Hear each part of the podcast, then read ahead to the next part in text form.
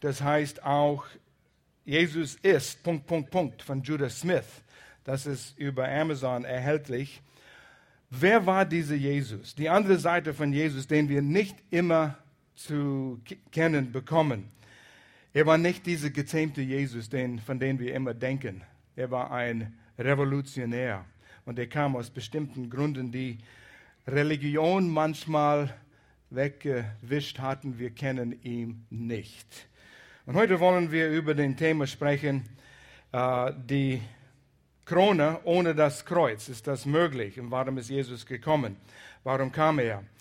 Äh, was war seine Absichten? Von Natur aus, wir als Menschen sind gemütlich. Wir wollen den einfacheren Weg, wir wollen den schnellen Weg zum Erfolg. Wir wollen nicht unbedingt durch Situationen. Wir wollen schauen, dass wir Risiken vermeiden können. Wir wollen dauerhafte Ergebnisse, aber sind wir bereit, den Weg zu gehen, was den Erfolg bringen wird? So sind wir als Menschen. Ich bin so, du bist so. Ein Mann, der seinen Sohn zur Universität Yale University in den USA schicken wollte, war ein Freund von der Direktor. Und so ging er zum Direktor und sagte, hey, wir sind gute Freunde schon einige Jahre und ich habe einen Sohn, der auf Uni hier gehen wird. Normalerweise ist es vier Jahres Programm, aber du könntest das in drei Jahren für ihn machen, oder? Und der Direktor schaute ihm an und sagte, ja, aber es kommt darauf an, was du willst. Willst du ein Kürbis oder willst du eine Eiche? Kürbis geht schnell, Eiche nimmt Zeit.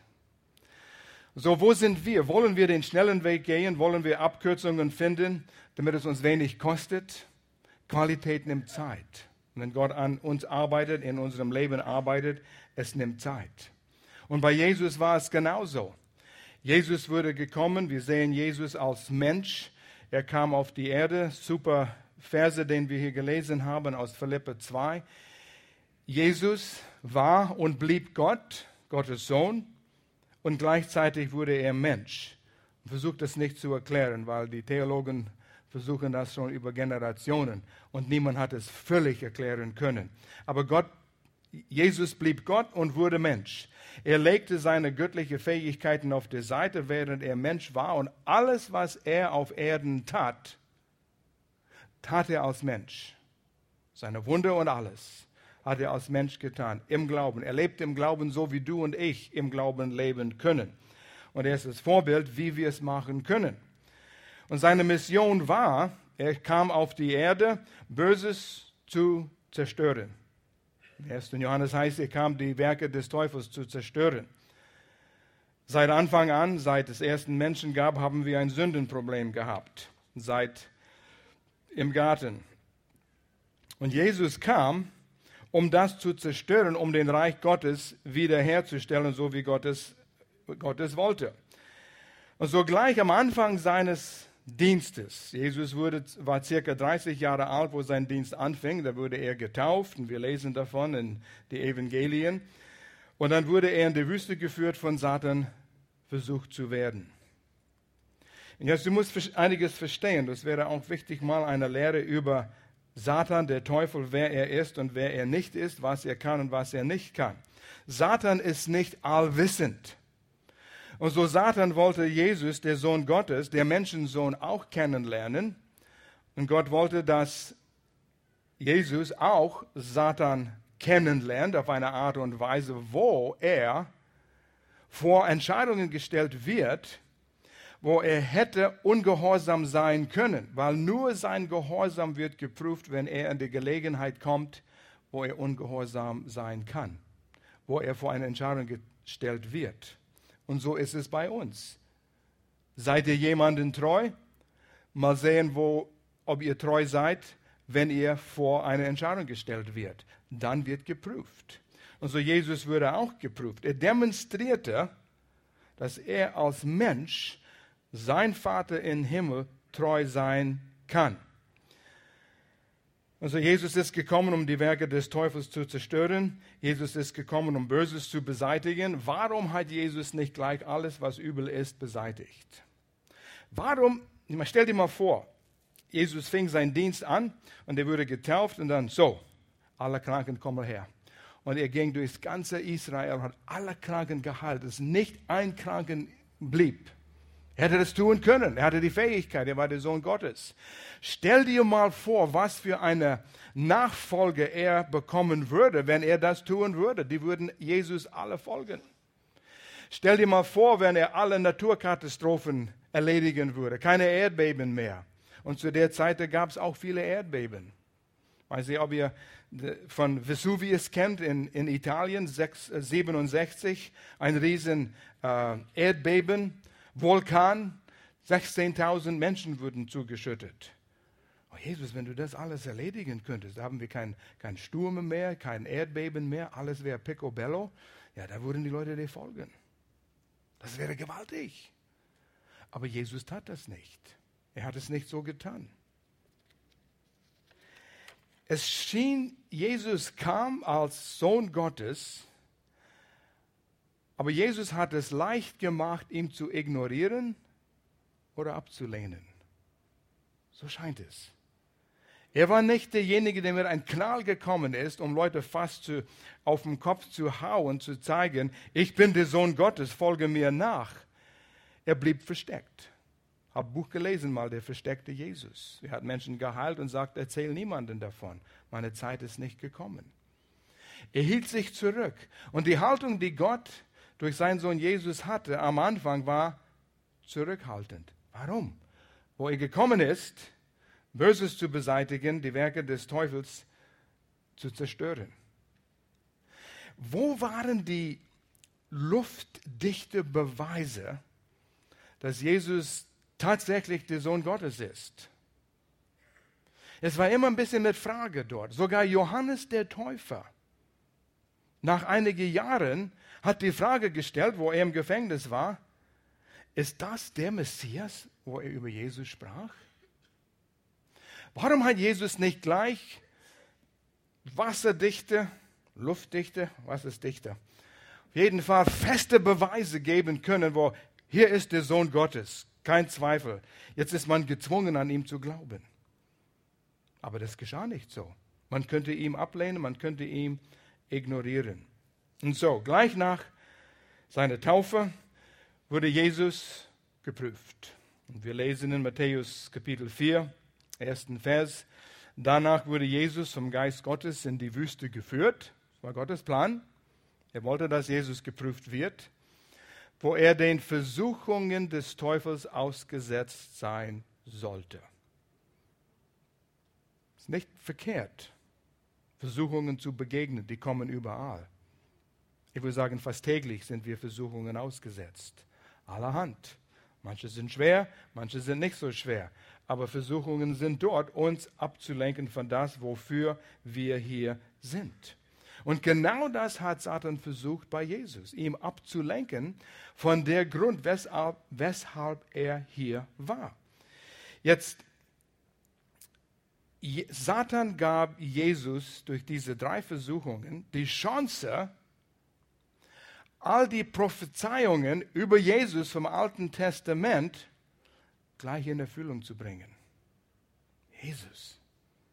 Wir wissen, und Satan kennt Gottes Wort. Er weiß viel von Gottes Wort. Er hat es sogar zitiert hier in diese Versuchungen.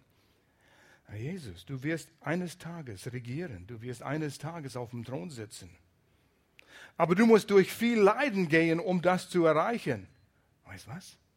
Wir könnten einen Deal machen. Ich könnte dir helfen, dass es schneller geht, dass wir eine Abkürzung nehmen und du könntest gleich der Messias sein. Lass uns mal schauen, was hat Satan ihm angeboten. Er könnte der, der Retter der, Menschen, der Menschheit sein oder wenigstens den Anschein. Aber auf welche Kosten? Versuchung 1. Wir kennen das, ihr kennt die drei Versuchungen, wer ein bisschen die Bibelgeschichten kennt war aus Stein Brot zu machen. Jesus war 40 Tage in der Wüste, hat gefastet, er war geschwächt. Da kommt Satan und sagt, Jesus, ich habe eine tolle Idee. Mach Brot, du hast bestimmt Hunger. Jesus als Gott hatte die Fähigkeit, das zu tun. Oh, du weißt, wie das ist, wenn du Hunger hast und du riechst frisch gebackenes Brot. Du gehst in Pennymarkt oder Lidl, wo sie immer frisches Brot backen und gib mir das Brot. Wir lebten in der Nähe von einer Bäckerei einige Jahre oh, das war so schön, mitten im Winter früh morgens da reinzugehen und es duftete nach frisches Brot. Ich habe euch mal erzählt, eine Parfümfirma hat mal versucht, den Duft rauszukriegen, was Männer am meisten anzieht. Und ihr wisst, was das Duft war, was die meisten Männer anzieht, ja? Frisches Brot, frisch gebackenes Brot.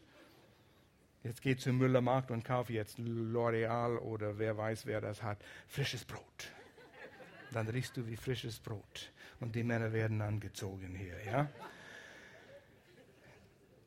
In sich selbst war nichts verkehrt daran, nur musste Jesus seine Gottheit wieder in Anspruch nehmen, um seine eigenen Bedürfnisse zu befriedigen.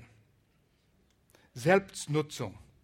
Und Gott sagte, nein, du wirst auf mich vertrauen, ich werde dir versorgen. Und später kamen die Engel und haben ihm versorgt.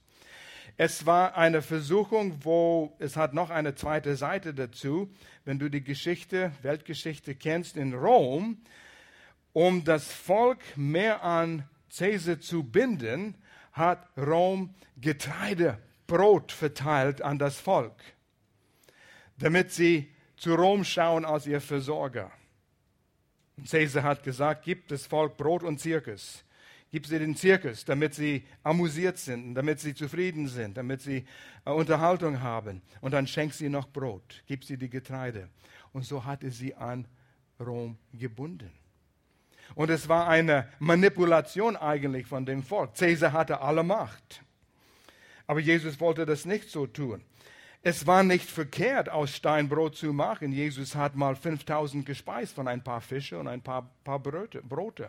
Er hat es vermehrt durch die Kraft Gottes, anhand der Führung Gottes. Aber zu richtigen Zeitpunkt, nicht für seinen eigenen Nutz.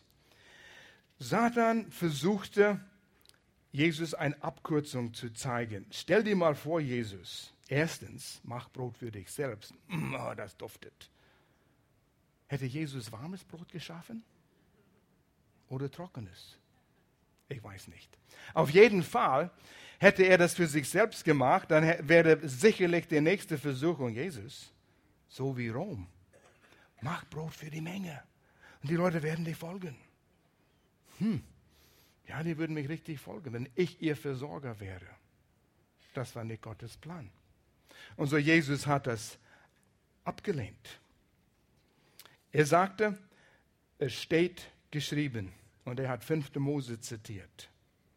Er hat einen Abschnitt aus Gottes Wort genommen, wo Israel durch die Wüste geführt wurde, als sie aus Ägypten kamen. Und Gott hat sie versorgt mit Manna, Brot vom Himmel. Und Gott sagt, ich werde euer Versorger sein. Habt Vertrauen zu mir. Man lebt nicht von Brot allein, sondern von jedem Wort Gottes, der aus seinem Munde kommt nicht nur an sich selbst denken, sondern Gott, du bist mein Versorger. Hm, sagt Satan, schaffe ich nicht. Zweite Versuchung. Er nahm Jesus an die höchste Stelle, den Tempel, damals wo der Tempel noch da war, wo momentan in Jerusalem ist ein Moschee. Und er stand Jesus da drauf und sagte, Jesus, spring. Und es steht in der Bibel, in Gottes Wort geschrieben, die Engel werden kommen und sie werden dich auf ihren Händen tragen. Stell dir mal vor, Jesus, wenn du das tust, wie die Leute dir nachfolgen werden. Wow, habt ihr gehört? Er ist vom Tempel runtergesprungen, hat sich gar nicht verletzt, die Engel sind gekommen. Der ist der Messias. Jesus hätte mit einem Knall kommen können und sein Reich auf Erden ergründen, hätte er die Versuchung Satans, was sehr raffiniert waren, gefolgt. Und so ist es meistens mit Satan und seinen Versuchungen. Die klingen so gut. Die hören so richtig an. Das wäre was Tolles. Und es zieht uns an. Jesus hätte Macht bekommen können. Macht über die Menschen. Aufgrund diesen Zeichen, aufgrund diesen Wunder. Es könnte ein Superhero sein. Heute im Flur habe ich gesehen, ein Junge, der ein Kinderdienst ist, er hat sein T-Shirt an mit dem großen S und Dreieck. Superman. Wir sind fasziniert mit Superheroes, nicht wahr? Du als Kind, egal Mädchen oder Jung, da gibt es Superman, da gibt es Batman, da gibt es The Flash. Den kannte ich nicht, der war nach meiner Zeit. Uh, Spider-Man, Flash und das ist ein grüner, uh, uh, Hulk. Überall Superheroes. Wir sind fasziniert mit Superheroes. Wonder Woman für die Frauen, also für die Männer wahrscheinlich mehr. Um, ähm, aber immer ein Superhero. Und wenn du einen Film anschaust, irgendwie in diesen Filmen ist immer Böses gegen Gutes. Man kann kaum warten, bis der Cowboy, der auf dem weißen Pferd reitet mit dem weißen Hut, endlich kommt und schlägt den schwarzen Cowboy mit dem schwarzen Hut auf dem schwarzen Pferd und siegt. Ja, yeah, yeah, Rambo! Wir sind fasziniert mit dem. Es ist schwer. Er geht durch allerhand schwierige Sachen und er wird angegriffen. Und es, ja, der Hero muss auch ein paar Schläge abbekommen. Er muss, James Bond, der wird auch geschlagen und wird auf den Boden gerollt und es sieht aus, er kommt nicht raus. Er würde in eine Sarg, in die Verbrennungsanlage reingeschoben. Wie kommt er da raus? Wow! Irgendwie schafft er das. Ich sage nicht, wie das war. Du musst selber den Film anschauen. Aber yeah! Und so die Juden warteten. Sie warteten schon 400 Jahre. Eine trockene Zeit, wo Rom geherrscht hat und sie verfolgt hat, Israel verfolgt. Und Jesus antwortete, es steht geschrieben, du sollst Gott nicht auf die Probe stellen. Wieder abgelehnt. Bring Gott nicht in Versuchung. Weißt du, manche Leute haben dumme Gedanken. Lass die Kinder auf der Autobahn spielen und bete, dass Gott sie bewahrt. Das ist dumm. Richtig dumm. Das ist eine Anmaßung. Aber Leute tun das nicht ganz so krass. Aber Leute tun das. Leute werfen ihre Medikamente weg, bevor es Zeit ist, um etwas zu beweisen. Aber es ist noch nicht Gottes Zeitpunkt. Versuchung Nummer drei, sagt Satan. Hat jemand einen Ort gebracht, wo er weit sehen kann? Und wenn du in Israel gewesen bist, ich weiß, wo wir an den Berg die, die, die Eiche Mamre, wo Abraham war und Gott sagte, schau mal all das Land an, das schenke ich dir und deinen Nachfolger, die, die, die Nachfolger, dein, dein Volk. Und haben gesehen, man kann weit sehen. Und Satan hat Jesus die Länder und Königreiche der Welt gezeigt. Jetzt ging es an sein Ego. Und sagte zu Jesus, wenn du dich hinter auf die Knie gehst und mich anbetest, schenke ich dir all das da hast du wirkliche Macht. Und du sagst, ja, wie kann Satan das tun? Das gehört Gott, oder? Ja, aber du musst verstehen, im Garten Eden, wo Adam und Eva vollkommen geschaffen worden sind, die hatten alles, vollkommene Beziehung zu Gott. Und die erste Seite von der ersten Buch Mose hat Gott den Mensch geschaffen und sagte, ihr sollt herrschen über alles, was ich geschaffen habe herrschen. Er hat uns die Herrschaft, Herrschaft gegeben und wir hätten herrschen sollen über alles. Und Satan sagt, oh, das will ich haben. Und so hat er wieder eine Versuchung in den ersten Mensch gestellt. Und es war auch so raffiniert. Schau dir das mal an. Und er fing bei seiner Frau an. Sieht schön aus, oder? Verlockend mit den Augen. Und so fängt es an mit den meisten Versuchungen. Siehst du, was du haben könntest? Und dann hat er Gottes Wort in Frage gestellt. Satan sagte, hat Gott wirklich gesagt, wenn ihr von diesem Baum isst, werdet ihr sterben? nicht wirklich. Er will euch zurückhalten, dass ihr nicht so werdet wie Gott.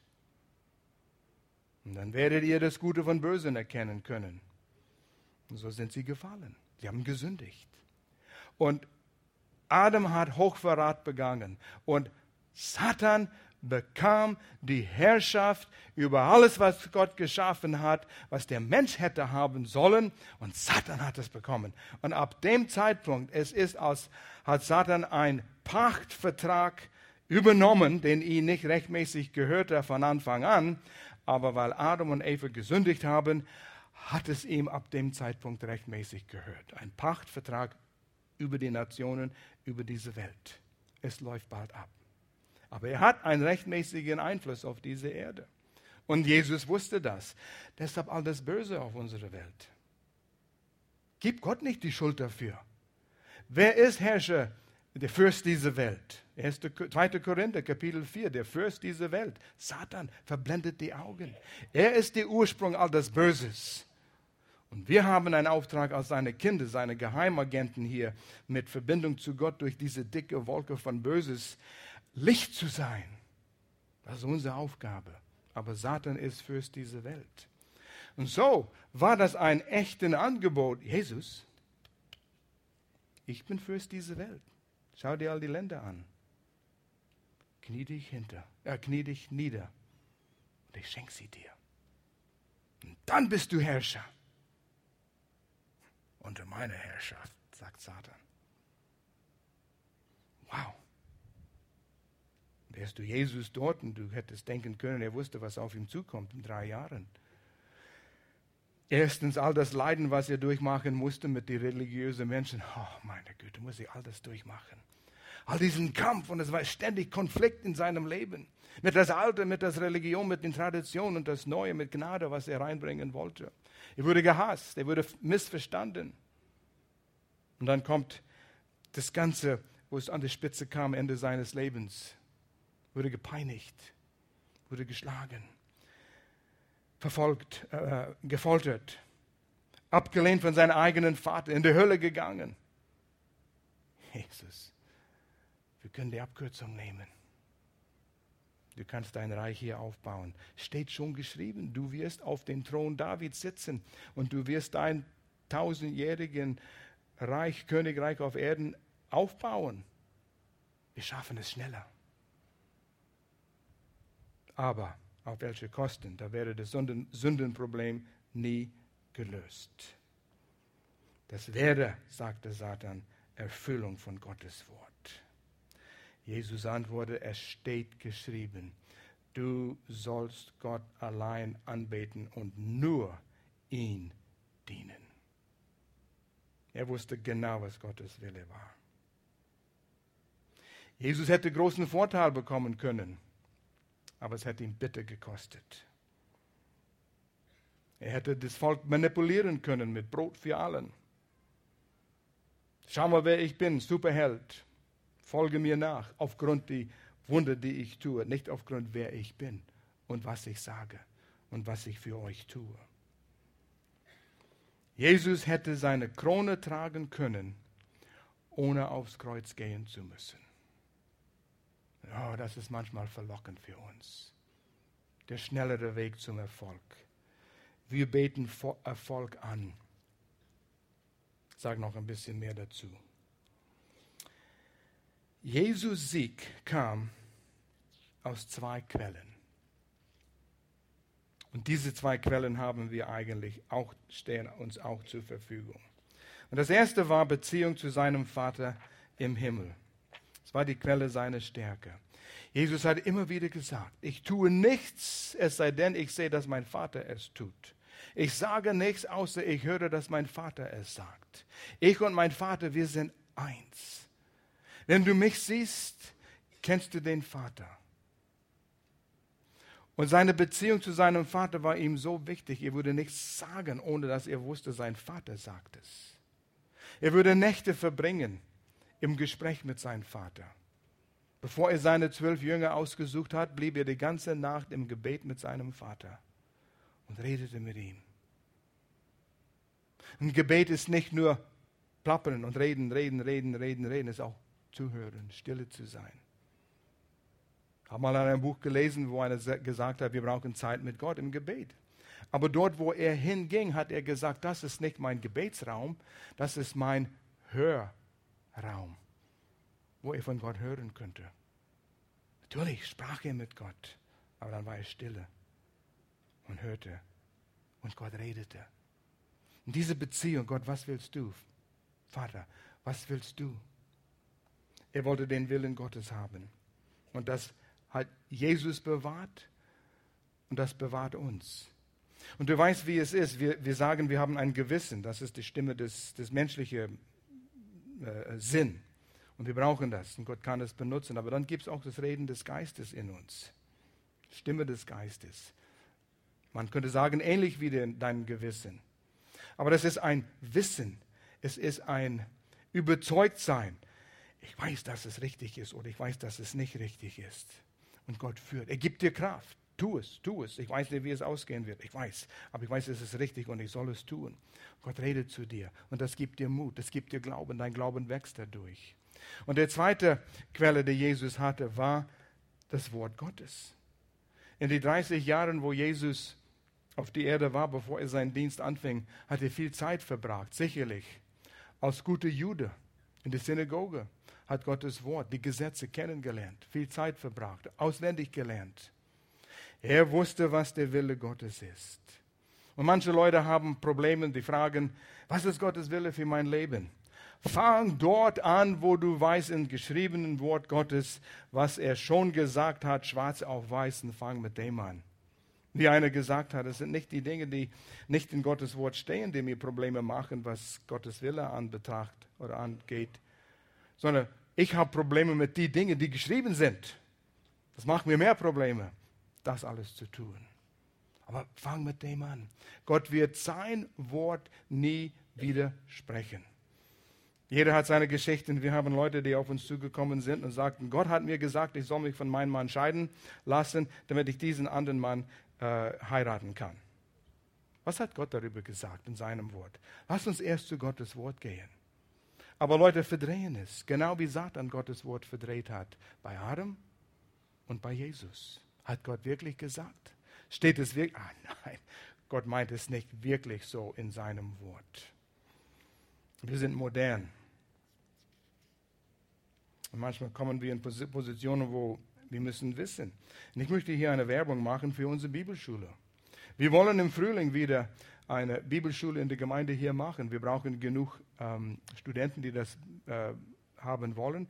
Und ich würde euch alle herausfordern, wenn diesen Frühling die Zeit für dich ist, Gottes Wort näher zu betrachten, ein Wochenende im, im, im Monat in diesem Saal, Freitag und Samstag.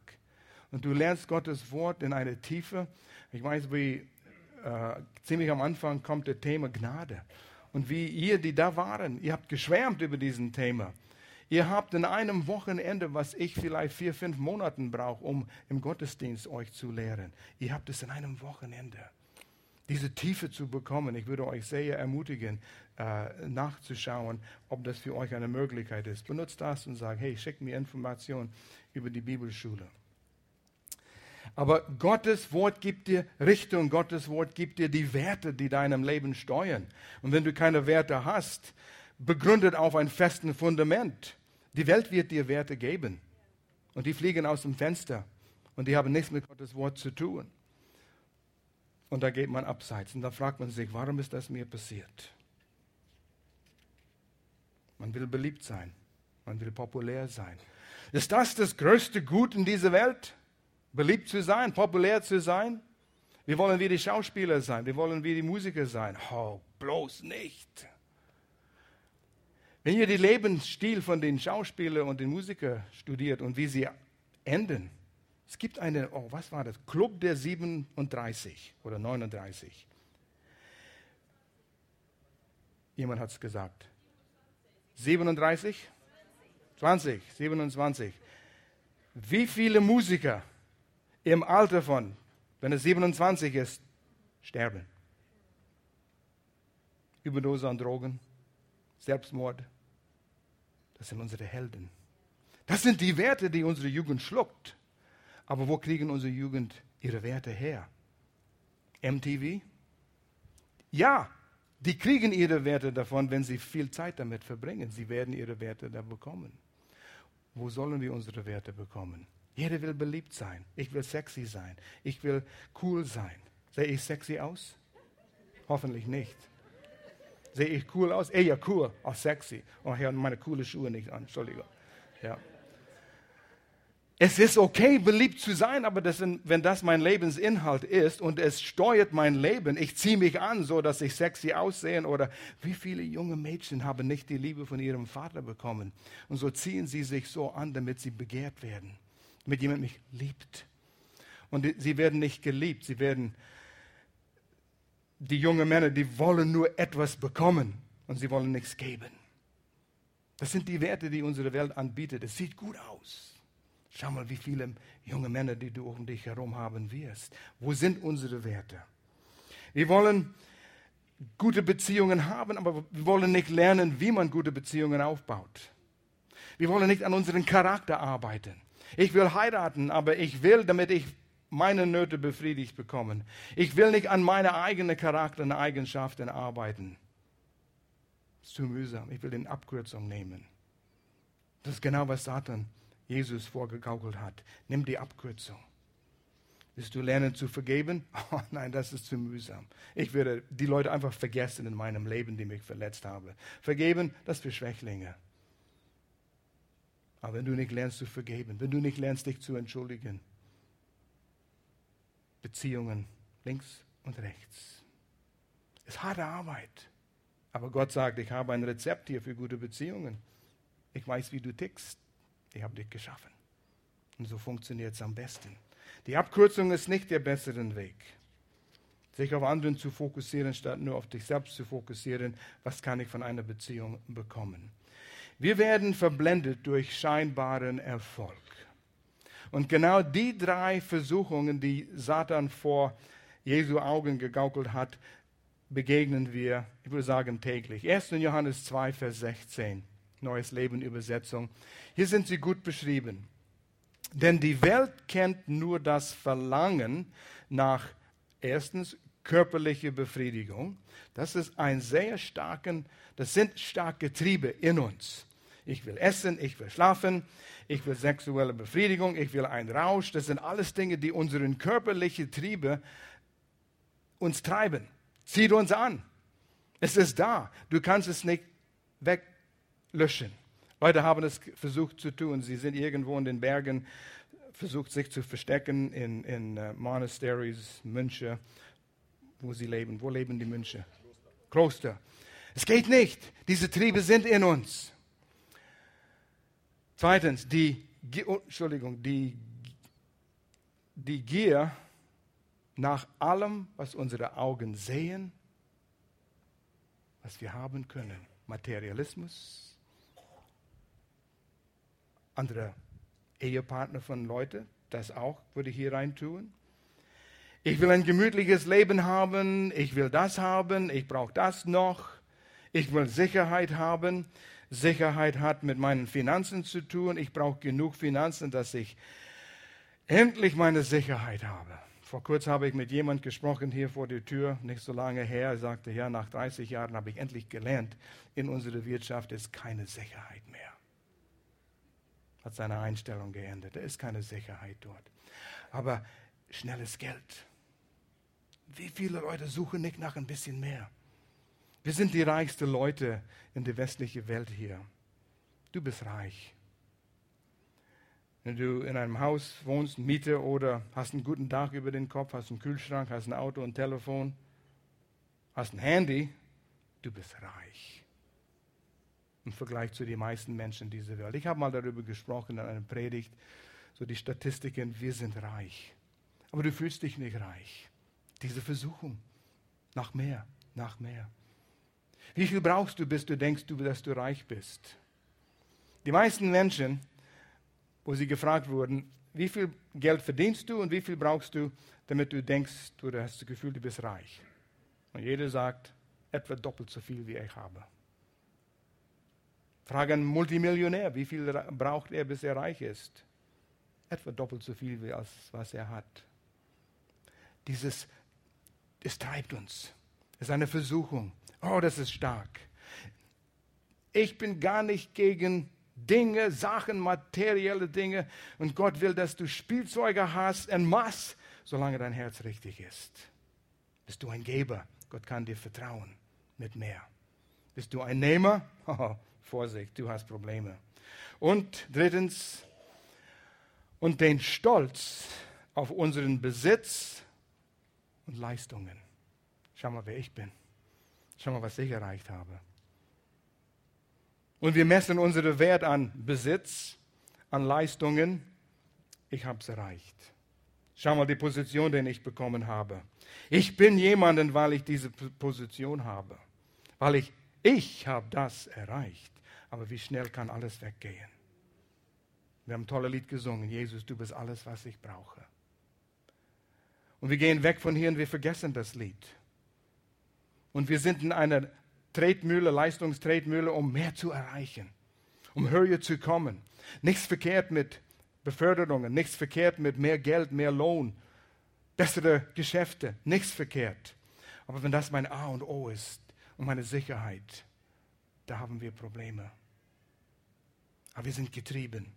Und diese Dinge, die ziehen uns an und Satan hat eigentlich alle drei Jesus vorgegaukelt. Macht und Ego und Besitz und all diese Dinge. Warum hat Jesus den Angebot Satan nicht angenommen? Warum schien es, dass Satan, äh, dass am Ende Jesu Leben, von weltlicher Sicht, von den Menschen in der Welt, ihrem Sichtpunkt, es sah aus, Jesus war ein Versager. Er hat sich abgerackert in drei Jahren. Was hat er davon? Er hatte mal Hunderte von Menschen, die ihm folgten. Aber dann heißt es Ende Johannes, auch die sind von ihm weggegangen. Und da waren elf Jünger übrig, Ende seines Lebens, als er am Kreuz hing. Am Kreuz hing. Hätte König sein sollen. Der hängt an einem Kreuz wie ein Verbrecher. Das ist kein Erfolg. Und diese elf, oh, Jesus, die sind enttäuscht. Ich gehe fischen. Was soll ich? Da hängt mein Held. Und er wurde wieder versucht am Kreuz. Der Dieb neben ihm sagte Jesus, wenn du Sohn Gottes bist, rette dich selbst. Und die Leute, die ihm anschauten, ja, wenn du der Sohn Gottes bist, komm vom Kreuz runter und beweise es und wir werden dir folgen. Oh, hätte Jesus gedacht, vielleicht, wenn ich das nur tun würde jetzt, ihr würdet mich folgen, ihr würdet mich glauben. Und da wären sie alle erschrocken, da wären sie alle auf den Boden gefallen. Und sie hätten Jesus gefolgt. Aber nicht aus freiem Stücken, nicht aus einem Herzen, nicht aus einer, sein, ihren Willen, sondern Schau mal, die wurden erzwungen, die wurden erzwungen durch die Dinge, die er getan hat. Satan, Satans Angebot hätte Jesus katapul, katapultiert, katapultet. In den Vordergrund, sehr schnell hätte Jesus Satan gefolgt. Und wie wir oft gezogen sind, vorwärts zu kommen, weiterzukommen in den Augen von anderen Menschen. Jesus lehnte Satans Angebot ab, weil die menschliche Freiheit wichtiger war. Deshalb war Jesus zurückhaltend. Er wollte nicht Menschen überlisten, manipulieren durch Zeichen und Wunder, damit sie gezwungen sind, ja, Schau mal, was alles er getan hat. Er muss der Sohn Gottes sein. Wir müssen ihm folgen. Aber sie blieben kalt, innerlich. Gott wollte, und das war Jesus Absicht, dass Menschen aus einem freien Stücken eine Entscheidung für Jesus treffen, weil sie ihn lieben. Jede Diktatur in dieser Welt, und es gibt viele, überall, jede Generation hat ihre Diktaturen oder Sekten, die wollen Herrschaft haben, die wollen Kontrolle haben. Und die wollen dafür Sorge für die Sicherheiten, für die, für die Nöte den Menschen. Folge mir, ich passe auf dich auf, aber ihr müsst mir folgen. Ihr müsst eure Freiheit aufgeben. Ich will das nehmen und ich werde euch geben, was ihr braucht. Als Kommunismus fiel, die Pravda, die Zeitung von der Kommunistischen Partei, die Redaktion schrieb, Kommunismus versagte, weil es die Menschen nicht dazu motivieren könnte, barmherzig zu sein. Wir haben nicht viel Zeit in Russland verbracht, ein paar Besuche dort, aber in der Zeit, wo wir da waren, war es farblos in Russland. Es war kurz nach der Wende. Farblos meine ich, alles schien grau auszusehen, äh, physisch und auch geistlich. Dunkel, die Menschen waren nicht fröhlich. Da war eine Bedrückung da. Die Menschen waren nur für sich selbst da. Wir waren in einer Gebetsgemeinschaft in der Kirche, in, in der Gemeinde dort, und jemand hat unsere Videokamera geklaut und Geld von unserer Tasche geklaut. in Gebetsgemeinschaft. Wir haben gesagt, Gott, wenn jemand da war und war arm dran und brauchte es, wir schenken es ihm. Wir sind Geber. Segne ihn. Das war schlimm dran. Die waren schlimm dran. Du kannst es nicht erzwingen, dass Menschen einander lieben. Du kannst nicht eine Pistole auf die Brust setzen und sagen, jetzt musst du einander, jetzt müsst ihr einander lieben. Das geht nicht. Liebe muss freiwillig oder man muss sich freiwillig entscheiden können, Liebe zu geben, weil man geliebt worden ist. Und wer entscheidet auf diese Basis, trifft die stärkste Entscheidung, was es gibt. Liebe bleibt immer noch die stärkste Motivation. Im Garten Gethsemane, die Soldaten kamen um Jesus festzunehmen. Und es steht, Jesus hätte 10.000 Engeln rufen können, ihn freizusetzen. Kannst du dir vorstellen, diese elf Jünger, Judas hat schon sein Ding getan und Jesus verleugnet. Und die Soldaten kommen, die sind schon, die, die fielen schon um, als, sie, als Jesus sagte, hey, ich bin's, den ihr sucht. Aber stell dir mal vor, 10.000 Engel wäre gekommen, hätte Jesus und die elf Jünger auf jeden Fall, die ganze Mannschaft, hätten sie zu, nach Jerusalem Stadtmitte auf dem Berg, wo der Tempel war, gesetzt. Und eine donnernde Stimme jetzt, hier ist der Sohn Gottes, er baut sein Reich auf. Ja, ganz Israel wäre gekommen und alle anderen Nationen wäre gekommen, hätte Jesus angebetet und ihm gefolgt. Aber Jesus war zurückhaltend. Jesus, tu etwas. Jetzt ist deine Zeit. Jetzt spitzt es zu, sonst schlachten die dich ab und es ist alles vorbei und niemand wird an dich glauben. Du Versager. Jesus war zurückhaltend. Niemand soll gezwungen sein. Soll eine freie Entscheidung. Das ist eine das Kostbarste, was du hast, ist deine Freiheit, eine Entscheidung zu treffen. Du kannst Gott ablehnen. Ja, du sagst, ich sitze hier in der Gemeinde, ich habe mich für Jesus entschieden. Wunderbar, gewaltig. Aber du kannst seine Anweisungen ablehnen seine Führung in deinem Leben auch ablehnen und dir passiert nichts. Ein Mensch kann Gott verfluchen. Ein Atheist kann sagen, es gibt keinen Gott. Donner, ein Blitz. Nein, das geschieht nicht. Wenn das geschehen würde, jedes Mal, wenn ein Mensch Gott verleugnet, er würde mit Blitz getroffen werden, dann würde alle glauben. Oh, es gibt einen Gott. Es muss eine freie Entscheidung sein. Das ist einer des Vielleicht das Kostbarste, was wir haben. Jeder Mensch besitzt das. Common Grace, wie sagt man das? Allgemeine Gnade, was, was Gott uns schenkt. Die Sonne scheint auf die Bösen und auf den Guten. Jesus schien schwach im Garten. Petrus, nimm den Schwert weg und halte den Mann, den Petrus angegriffen hat. Steck es weg. Jesus, jetzt ist die Zeit. Ich habe gesagt, ich würde für dich kämpfen. Und jetzt sagst du, steck es weg, die kommen und nehmen dich weg. Die werden dich umbringen. Und die sind weggegangen, wahrscheinlich dachten, ja, Jesus war ein Schwächling. Freiheit. Die Liebe bleibt die stärkste Macht. Entscheidungen zu treffen aus Liebe für dein Herrn sind die wichtigste und stärkste Entscheidungen, die es gibt. Gott erzwingt sich nie auf einen Mensch, der nicht bereit oder willig ist. Ist das nicht wunderbar? Man denkt, es wäre schön, wenn er ein bisschen Zwang bringen würde, ja? Und wir denken auch als Gemeinde in der Leiterschaft, wie können wir Leute überzeugen, dass es Gott gibt? Wie können wir Leute motivieren, Jesus aufzunehmen? Wir müssen vorsichtig sein, dass wir nicht in diese Falle fallen. Geist Gottes muss reden. Natürlich, wir haben unsere Aufgabe zu tun. Ein Mann hatte vier Söhne. Es wird erzählt von an einem Autor, dessen Buch ich gelesen habe, eine wahre Geschichte. Und die sind gewachsen. Drei haben gut geheiratet, Familie, gute Berufe bekommen. Aber der dritte, Jakob, der vierte, danke, dass jemand mitzählt. Der vierte Jakob, der hat nie einen richtigen Beruf gelernt, war immer pleite, hat immer Probleme, rief selten nach Hause an, hat wenig Kontakt mit den anderen Geschwistern, selten mit seinem Vater gesprochen. war der schwarze Schaf von der Familie. Und als der Mann mit diesem Autor von diesem Buch gesprochen hat, sagt er, wenn ich ihn nur zurückholen könnte, um zu sagen, wie sehr ich ihm liebe. Wenn er nur einmal zurückkommen würde und offen sein, dass ich ihn umarmen könnte. Und dann sagt er, seltsam,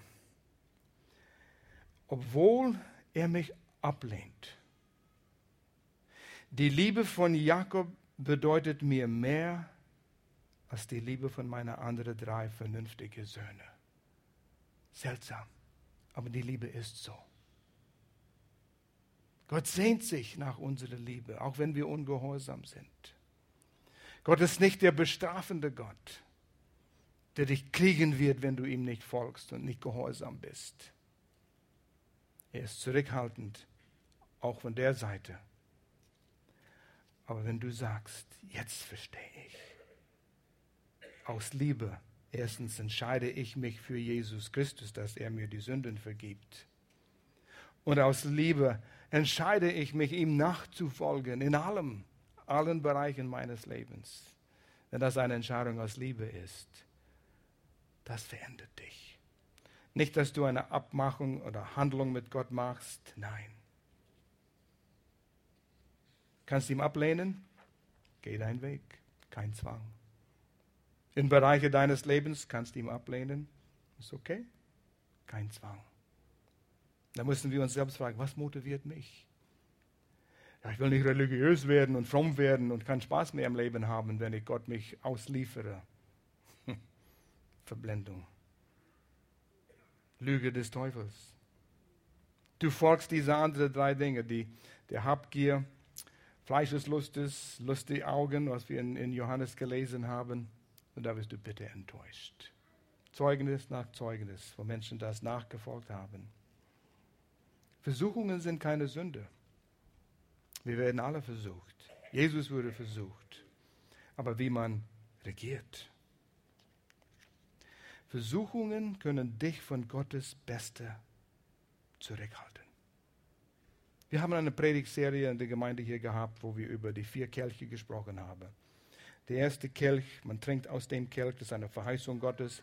Gott wird uns befreien von der Sklaverei der Sünde. Menschen sind verloren, hoffnungslos verloren, in der ewige Verderbnis in die Hölle gehen, wenn sie Jesus nicht aufnehmen. Gott will sie befreien. Man kann ihn ablehnen. Aber Jesus, Gott sagt, ist eine Verheißung. Ich werde es tun, wenn ihr an Jesus glaubt. Zweite Verheißung ist, ich werde das alte Sklavenmentalität aus euch rausspülen wenn ihr mich erlaubt. Und da ist, wo die meisten, die sich Christen nennen, rumkreisen. Mit ihren alten Gedanken, mit ihren Problemen. Und Gott sagt, ich habe eine dritte Verheißung. Und die dritte Verheißung ist, dass du erkennst, was deine Bestimmung ist. Dass du erkennst, warum du auf dieser Erde bist. Und ich will dich aus diesem Kreis nehmen, wo du immer um den Berg herum drehst mit denselben Problemen. Komm da raus. Ich will euch helfen. Zum Beispiel, wir haben Grow 2 heute wir lernen etwas über, was es heißt, ein Christ zu sein. Grow 3. Wir lernen, was unsere Bestimmung ist, wer wir sind. Und Grow 4, wie wir eingesetzt werden können. Wie wir als Gemeinde, als Volk zusammen in einer Connect-Gruppe oder als Gemeinde einen Unterschied machen können. Das ist Gottes Absicht für jeder, dass man Erfüllung erlebt. Erfüllt sein ist ein Ziel von jeder Einzelnen von uns. Was wollen wir? Was treibt uns? Welche Entscheidungen haben wir zu treffen? Ich denke, ich sage fast jeden Gottesdienst. Wir haben Entscheidungen zu treffen, unsere Gedanken zu ändern, Entscheidungen zu treffen und das bringt uns vorwärts auf die nächste Ebene, nächste Ebene, nächste Ebene. Schließt die Augen. Wir wollen vor Gott kommen im Gebet. Vater, wir